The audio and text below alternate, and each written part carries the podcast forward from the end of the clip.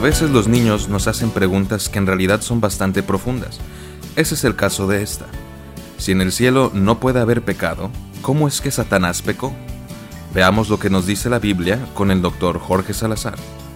Efectivamente, delante de la presencia de Dios no puede haber pecado, porque Dios es santo y Él es justo. Es precisamente por eso que Satanás fue arrojado del cielo por rebelarse en contra de Dios, por rebelarse en contra del Creador. De la misma manera, nosotros no podemos estar en la presencia de Dios por causa de nuestro pecado. Y por ello es necesario que podamos tratar con el pecado, que podamos venir delante de Dios y arrepentirnos de nuestro pecado.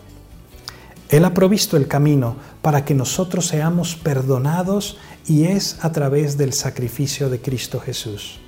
La palabra de Dios dice que si nosotros confesamos nuestros pecados, Él es fiel y justo para perdonar nuestros pecados y limpiarnos de toda maldad.